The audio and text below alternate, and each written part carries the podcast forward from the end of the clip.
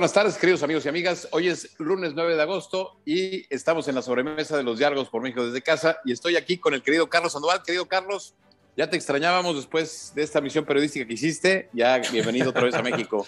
Muchas Qué gusto gracias. tenerte otra vez en el programa.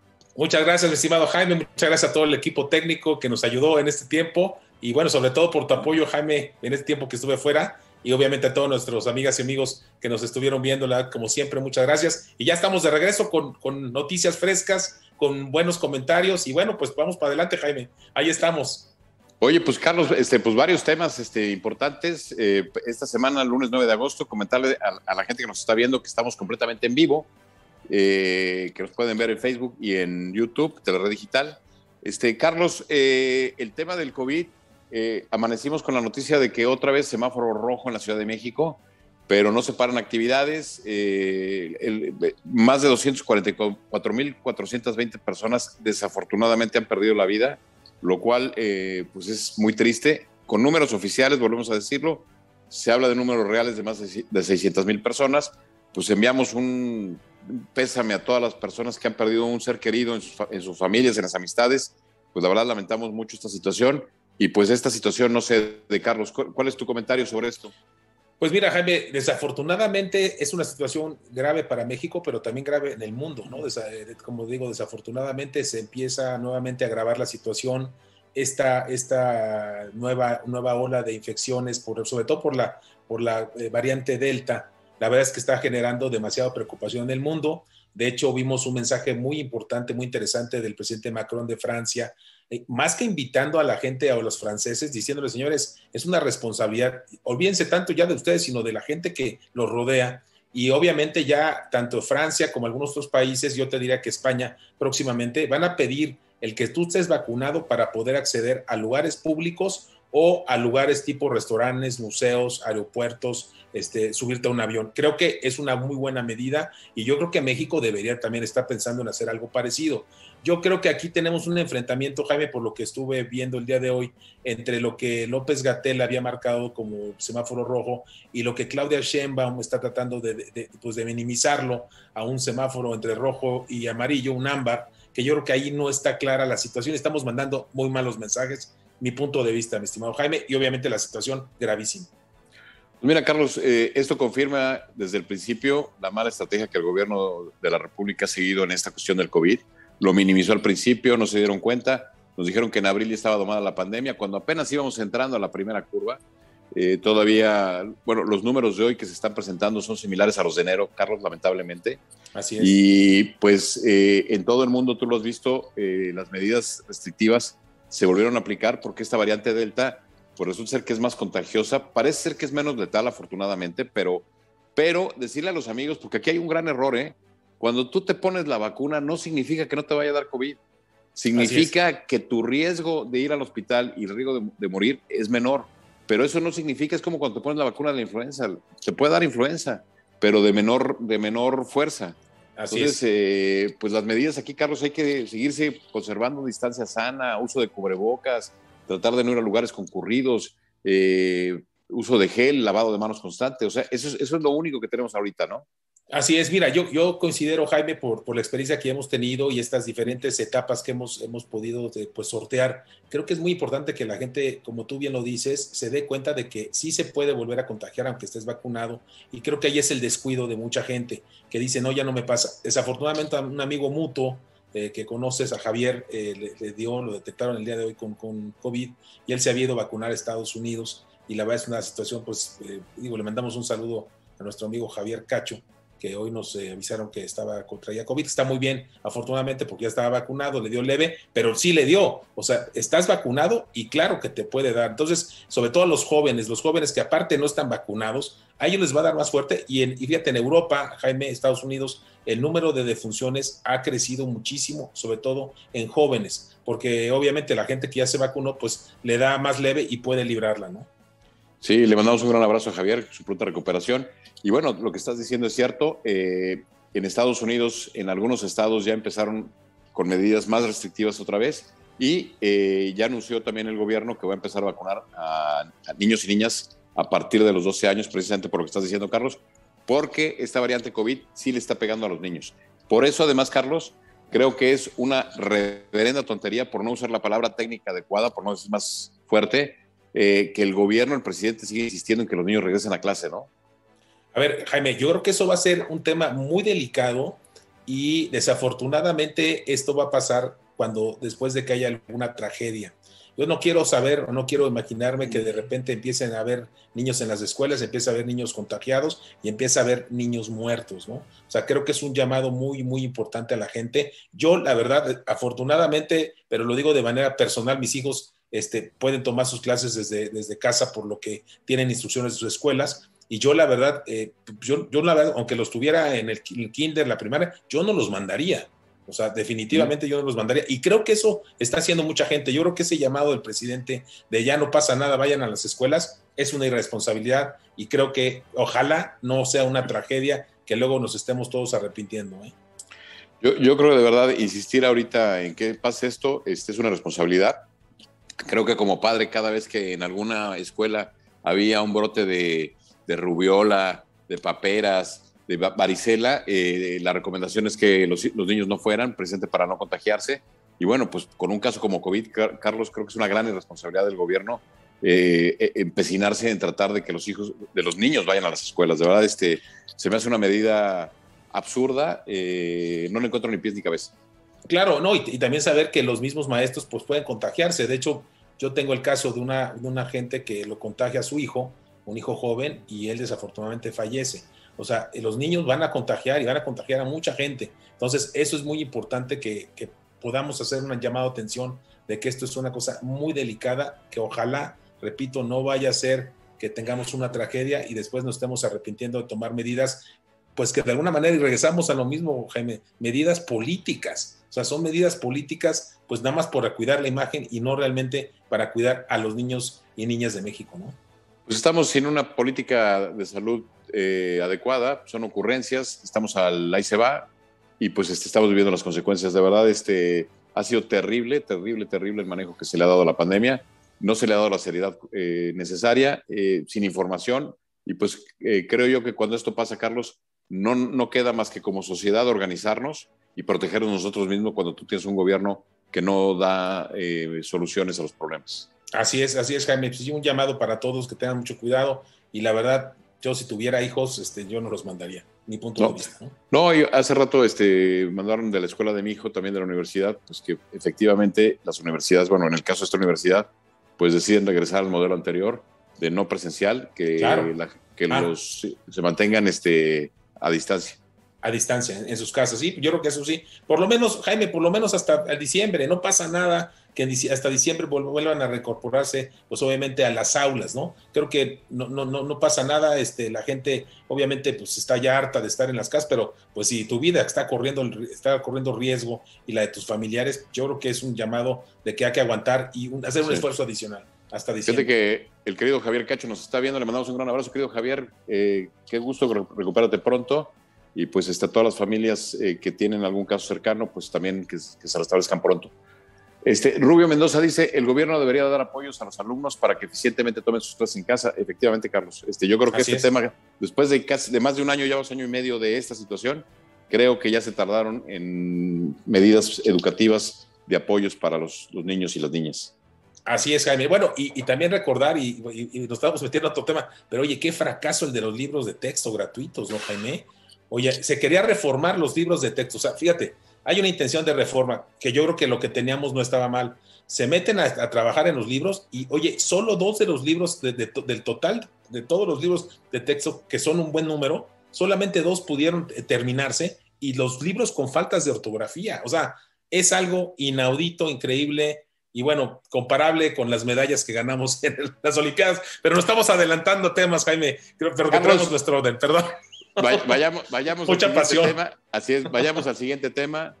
Fíjate que este, en tu ausencia, eh, en estos días, el presidente de la Suprema Corte de Justicia, pues después de, muchos, de mucho tiempo, pues decide eh, salir a, los medios de comunicación y externar que no va a buscar quedarse más tiempo por esta reforma que promovió el, senador Bolaños Cacho del Partido Verde de Oaxaca, eh, donde extendía el mandato en el Poder Judicial del presidente, pues después de casi 100 días de la polémica, Yo no sé por qué no la, ahora sí como el portero, por qué no lo paró antes el, balón, por qué dejó correr la jugada como árbitro, este, por, por, qué dio pie a especulaciones y pues pareciera que aquí hubo una chuza porque el problema que se le vino al presidente del tribunal, eh, al, presidente Vargas, eh, con todos los escándalos de corrupción que ha tenido, pues pareciera que eso también pegó en el tribunal, Carlos. Entonces, increíble, ¿no?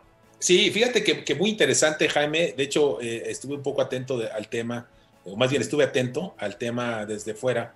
Y, yo creo que el ministro Saldívar desde el principio sabía que esto era un tema eh, inconstitucional, que no tenían ni pies ni cabeza, pero yo creo que él guardó un poco las formas pues para no, no enfrentarse contra, con el presidente, porque el presidente está empecinado en, nombrarlo o darle esa prórroga de dos años, ¿no? Y yo creo que el presidente de, la Suprema Corte de, de la Nación pues tomó el momento adecuado, así como dices tú, la carambola, la chuza, y tiene que salir a decir, señores, este, pues ya definitivamente yo no, no, voy, no lo aceptaría.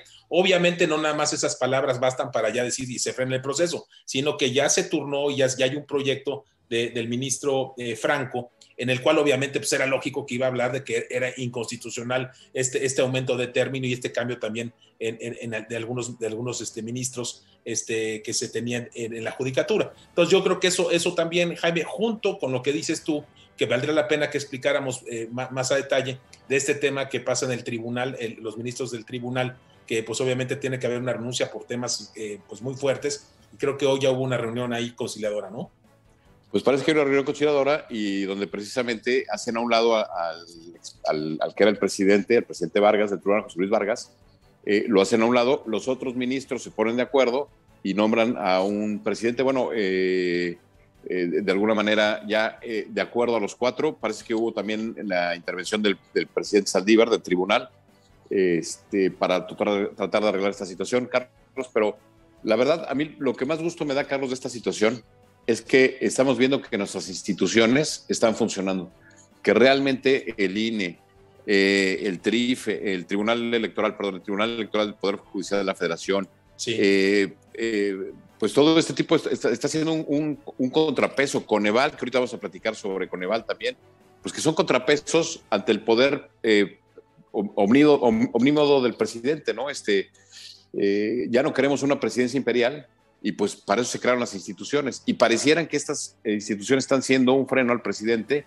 eh, bueno, forzado porque el presidente eh, pues, ha cuestionado y ha criticado todas las instituciones, pero han sido un freno, Carlos.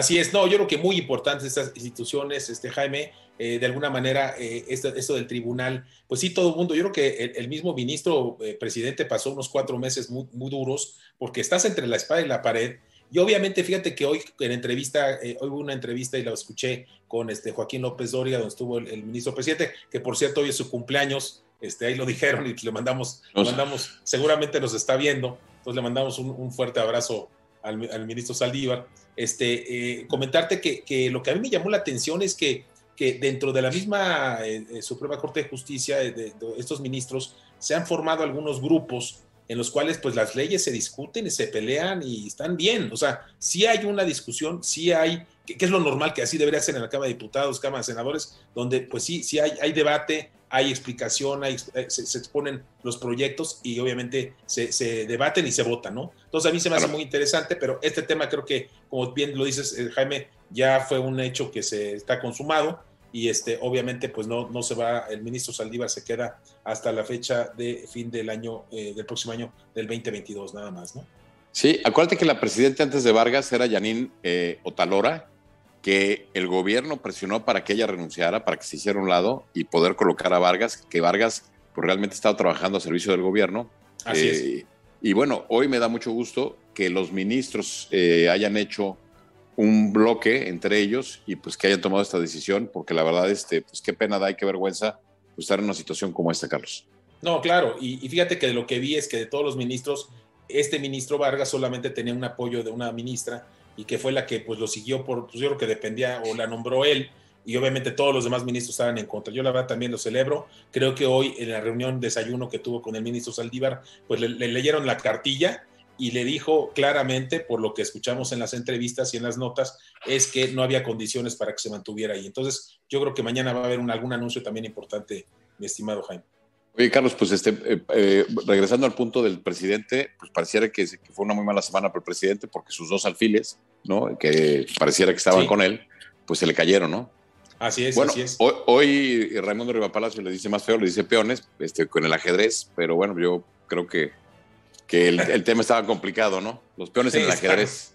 No, es, más, es más duro nuestro amigo Riva Palacio, pero yo creo que sí, sí, de alguna manera el presidente no, no fue una buena semana. Y se están reacomodando las fuerzas, Jaime, ya lo habíamos dicho, desde hace un par de meses ya arrancó esta asociación presidencial, ya se notan los grupos, ya se nota este, quién está con quién y ya se empezó a mover esto y se empezó a calentar. Entonces yo creo que también responde a, ese, a esa expectativas y esa eh, politización de, la gente, de los grupos y yo creo que se está poniendo muy interesante y obviamente se están marcando ya distancias y líneas ¿no? que, de lo que viene. Mm. Carlos, pues eh, decirles a nuestros amigos y amigas que están viendo en vivo, este programa en vivo, y pues hay varios saludos, Carlos. Este, nos saluda nuestro querido amigo Rafa de la Sierra, que siempre también es televidente aquí. Abrazo, Rafa. Felipe Armont, eh, Marta Moreno, Gaby Quesada, saludos Gaby, Susana Valdés, Alex Telles.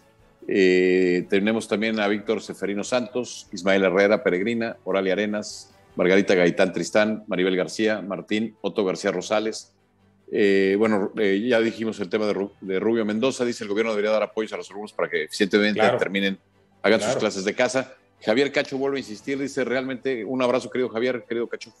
Eh, realmente una responsabilidad por parte del gobierno el tema de regreso a clases, todo por supuestamente no echar para atrás la reactivación económica.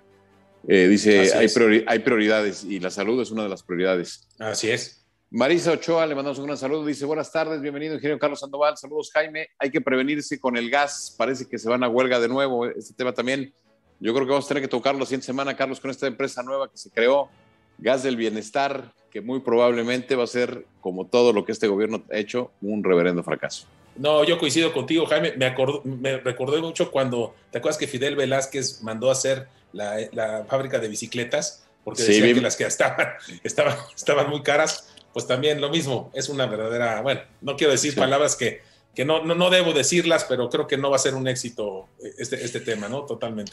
Y es un tema bien delicado, ¿eh? Porque cuántas familias realmente dependen de, esta, de estos gaseros y obviamente pues hay que controlarlos, pero controlarlos con la ley, no controlarlos componiendo una, otra empresa que obviamente pues si no puedes controlar ni, ni lo que ya tienes, pues cómo puedes crear cosas nuevas. Yo la verdad creo que ahí no, no, deberíamos de meternos, ¿no? Mi punto de vista.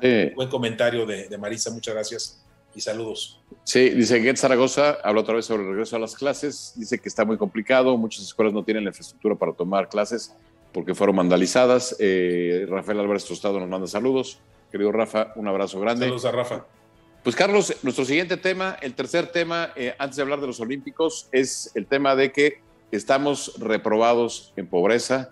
Coneval acaba de dar sus resultados los, eh, de la medición 2018-2020 y pues resulta ser que pasamos de 51.9 millones de pobres a 55.7, Carlos. Y en términos porcentuales, hubo un crecimiento de 41.9 a 43.9%, Carlos, en los dos primeros años que evalúa Coneval del gobierno de López Obrador.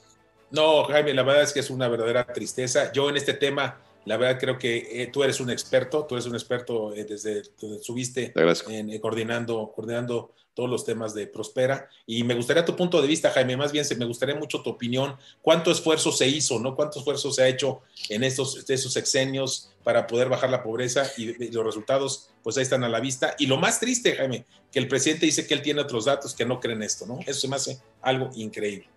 Sí, fíjate que desafortunadamente, eh, desde que se crea, este, bueno, primero progresa, luego oportunidades prospera, pero los últimos años han sido, habían sido muy buenos eh, tres millones de personas habían logrado salir de la parte de pobreza. Bueno, pues hoy eh, tenemos un gran retroceso. Y fíjate, Carlos, lo triste de esta situación es que mucha gente le echa la culpa al COVID, pero yo quiero decir que la medición viene después de 2018, viene todo 2019 donde no hubo COVID y viene la mitad de 2020 donde no hubo COVID. Realmente nuestro problema viene a la mitad, ¿no? Y lo grave de esto, Carlos, lo grave es que en dos años más, para el 2022, ahora sí, ahora sí, vamos a tener la evaluación del tema del COVID, que además es un desastre. Y entonces, pues lo que se va a esperar, pues obviamente, eh, siguiendo esta tendencia, pues es que la, pobreza, como ya lo habíamos venido diciendo, pues se va a disparar por el mal manejo que se ha dado. Y además, por la necedad, Carlos, desaparecer programas como, como Prospera, ¿no? lastimosamente, un programa exitosísimo, exitosísimo a nivel mundial. Fíjate, Carlos, 90 y, no, 72 países, Carlos, 72 países replicaron el modelo mexicano después de que México creó el Progresa, que se convierte en oportunidades y luego Prospera. 72 países. Y lo echas a la basura, Carlos. No, no, no, es algo increíble. Fíjate, Jaime, que qué interesante tu opinión y tu comentario porque yo cuando vi los datos, cuando vi la entrevista en la mañana y vi los datos del Reforma, yo pensaba que ya estaban este, reflejados los datos del COVID. O sea, lo que tú estás diciendo es que esto es un tema gravísimo. O sea, todavía no viene el tema del COVID, ya hay esa caída. Esto viene a, ponerse en serio muy, muy delicado. Y obviamente coincido contigo, si alguien sabe eres tú, y yo creo que se venían haciendo las cosas bien y ve el resultado, ¿no? Pues porque fíjate, este, pasó enero, febrero y marzo. En marzo empieza el problema en México. En abril decretan eh, la pandemia, la cuarentena. Y entonces realmente eh, los siguientes meses, este, pues es cuando empieza esta situación. Pero el año anterior y, los meses previos eh, que, que, evaluó el Coneval, obviamente que no. Entonces, lo que estás viendo aquí, lo que, lo que se está midiendo aquí es que la situación viene muy fuerte, que lo que va a pasar en los próximos años va a ser determinante porque pues lo habíamos dicho aquí, Carlos. Este, yo, mi pronóstico era entre 10 y 12 millones de pobres eh, por esta situación. Digo, entre el mal manejo de la pandemia y el mal manejo económico que ha tenido el gobierno desde antes de la pandemia, pues va a generar una situación que nos vamos a tardar por lo menos 10, 15 años en el momento que tomemos acción en salir de este problema. Pero no hemos salido de esto, Carlos. La verdad, y, este, y la carencia que más aumentó este, fue el INSABI, fue la de seguridad. Desaparecieron este, el Seguro Popular para crear Sinsabi. Y pues este, ahí vemos los resultados. Ahí están los resultados, Carlos. Este, es un desastre. El presidente prometió, y digo la verdad, este, es de risa, que dijo que en un año íbamos a estar, eso fue hace el año pasado, el año antepasado, que íbamos a estar como los países nórdicos, como Dinamarca, como Noruega, ¿no? Este, y bueno, pues la verdad, este, pues este, muy lejos. Destruyeron todo lo que pudieron haber destruido. Y fíjate, eran, eran proyectos transeccionales, Carlos, o sea, que ya habían pasado diferentes administraciones, lo, habían pulido, eh, eh, se estaban dando los resultados, lo estamos viendo, Carlos. Así es, este, así es. ¿No? Así es, Jaime, es, una tristeza definitivamente. Sí, entonces, este, bueno, hoy el presidente salió diciendo que el 70% de los hogares tienen un programa social. Según mis cálculos y mis números, no son más del 30-40% de los hogares que tienen. Entonces, este, además, pues hoy, cuando dice que no miente, este, pues hoy sí creo que el presidente también pues no le están informando bien porque no son el 70% de las personas. Y además, Carlos, lo que estamos viendo es que los programas sociales están implementados, pues no están sirviendo para lo que los nuevos programas y los que destruyó no sirvieron eh, y pues habría que buscar regresar a los básicos para volver a salir de, de, este tema. Claro, no, lo que tú mencionas, Jaime, es un, es un desastre, o sea, irnos 15 años para atrás, la verdad, en el tema de, de, la gente que menos tiene, es una, es una, es una catástrofe. Y, bueno, desafortunadamente vamos a ver los números próximamente y eso creo que va a ser un impacto muy fuerte y sobre todo el impacto es a las gentes, las gentes que no les alcanza para poder comer, para poder salir.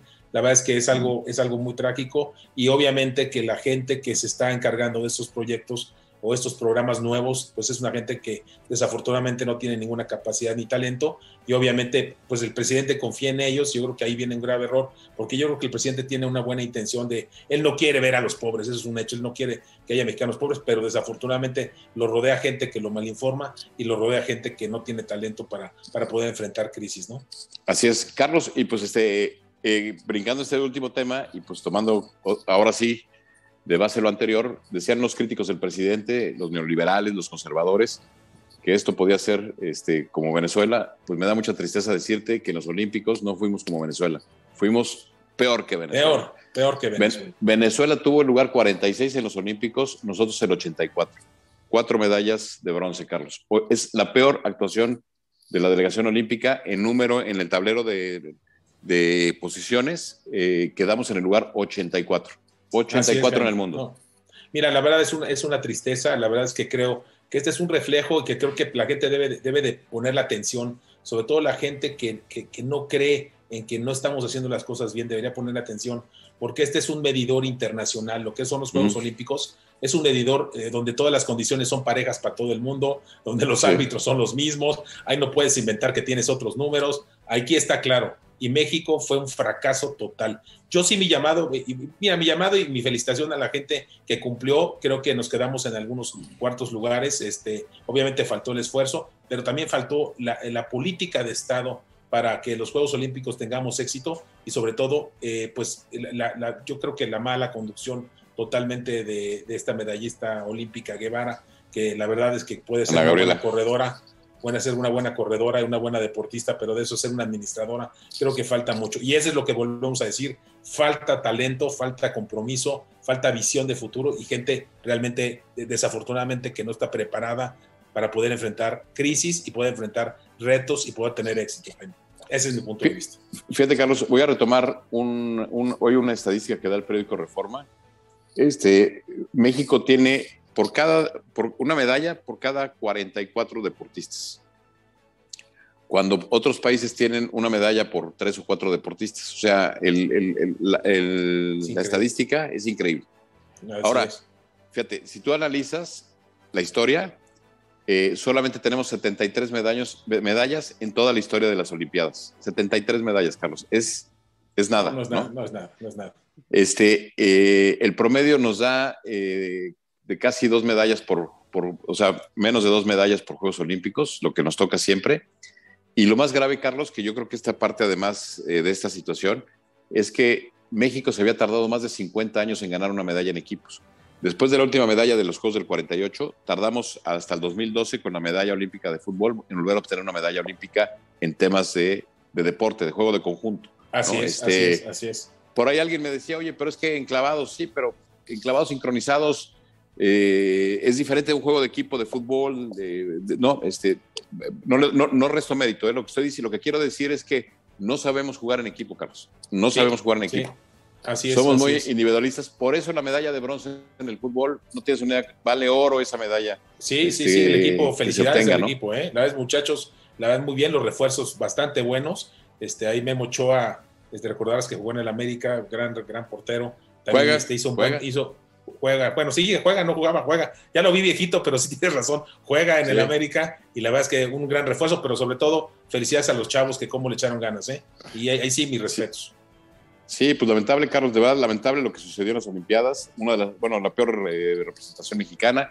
Así y pues, este, digo, no, no, queremos culpar a este gobierno, ¿no? Este, lleva dos años en el gobierno, pero este, sí creo que tienen eh, parte de responsabilidad porque pues este, cancelaron todos los apoyos a los deportistas, pues generaron alguna situación compleja y pues este, ahí están los resultados. De verdad, nada, nada que presumir. Fíjate, hoy hablaba con un amigo brasileño, tuve una reunión de trabajo y en lo que estábamos empezando el temas laborales, estaban muy contentos en Brasil porque tuvieron la mejor eh, Olimpiada para ellos en su historia. Este, no recuerdo si me dijo que era lugar 9, no, lugar 12, perdón. 12, Entonces, buenísimo. Brasil se convirtió en el mejor país latinoamericano, en el, bueno, después de Cuba, en el cuadro de medallas. Y este y México en el 86, 84, perdón, 84. ¿qué, lugar? Hasta el, final. No, no, no, hasta el final, o sea, en serio, qué horror la, pregunta, la pregunta es, ¿merecemos eso cuando somos la economía número 14, la 15 en el mundo? ¿Merecemos esa situación? Claro que no, claro que no, y que tenemos gente muy capacitada, tenemos grandes mexicanas y mexicanos que la verdad pueden ser y deben ser grandes deportistas, pero si no se les apoya, pues es imposible llegar, ¿no? Y la verdad, ahí están los resultados. Aquí hay un comentario de, de Luis Alan Alian, que dice AMLO es capaz de decir que él tiene otros resultados de las Olimpiadas. Muy buen comentario. Yo no, no, lo dudaría que le hayan dado otros datos, ¿no? Pero bueno, no ha mencionado nada, ¿eh? No ha mencionado nada. Oye, cayendo en el tema de la guasa, este, decían que por ahí Ana Guevara había dicho que México, que aseguraba 10 medallas para México en esta Olimpiada. Y pues este, dicen que a final de cuentas cumplió, ¿no? Porque el equipo mexicano de fútbol pues, tuvo 22. Entonces, ah, este, 22 más las Más tres son 25, cumplimos este, con creces el pronóstico. No, estamos bien, vamos muy bien, vamos, muy, bien. Qué horror, qué horror, Jaime Sí, pues qué triste. Y pues a ponernos las pilas, ahora sí que a ponernos a trabajar fuerte y, bueno, que el gobierno se ponga, ponga a hacer su trabajo y, los, los comités, ¿no? Jaime también. Fíjate, Carlos, yo no sé por qué, si tú analizas esas 73 medallas, pues somos muy buenos siempre en caminata, en taekwondo, en clavados, en mar, o sea, en, deportes individuales. Yo no sé por qué no traemos gente de fuera, como lo hicimos en las Olimpiadas del 68, eh, a los mejores entrenadores, eh, para que capaciten a los entrenadores mexicanos, para que, para que capaciten a la gente que está comprometida en el deporte. ¿Y por qué no nos enfocamos? ¿Por, por, qué no tratar de decir, oye, vamos a ser buenos en estos deportes por lo menos, o sea, vamos a asegurar medallas, ¿no? Este, en estos deportes por lo menos. Claro, acuérdate en la marcha, Jaime, acuérdate que en la marcha éramos muy buenos y ahora ni aparecimos, creo que en lugar 26, si, si no, no mal recuerdo. O sea, antes éramos los punteros, me acuerdo del famoso sargento Pedrosa, ¿no? Pedraza, Pedraza, fue el primer, el gran medallista olímpico, ¿no? Entonces, sí, la verdad, este, eh, tienes razón, deberíamos enfocarnos, ¿no? Pero acuérdate que en esas épocas trajeron al profesor Tadeusz Kempa, Kemka eh, y a eh, Gary, se fue el nombre del entrenador este polaco muy bueno, sí, que entrenaba a la gente en, marcha, ¿no? Este, así es, así es.